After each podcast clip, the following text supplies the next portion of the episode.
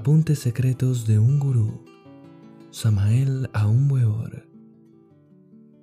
Marzo 8 de 1952.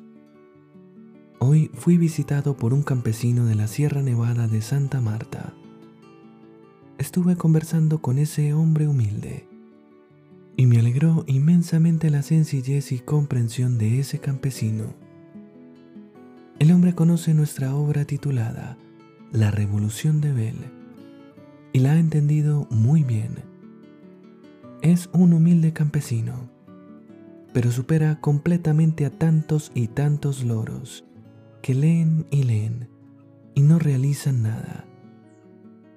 La Sierra Nevada de Santa Marta es un verdadero baluarte del espiritualismo colombiano una hermana espiritualista comentaba hoy algo sobre la transmutación del plomo en oro.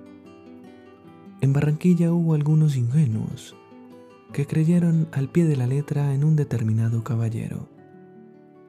Dicho señor, que era un alquimista que sabía hacer oro.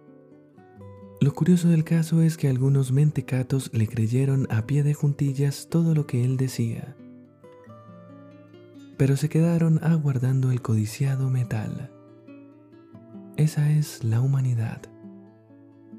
En la Sierra Nevada de Santa Marta, detrás de la cuchilla de los páramos, sí existen algunos indios iniciados que saben hacer oro, pero ese secreto lo tienen muy bien guardado en sus misterios mayas y jamás lo sabrán los profanos. Ellos elaboran el oro con una planta. Mezclan las hojas de la planta con saliva y así elaboran oro puro, con el cual hacen imágenes sagradas. En la Sierra Nevada existe una gran logia blanca del rayo maya, a la cual pertenecen los grandes maestros indígenas.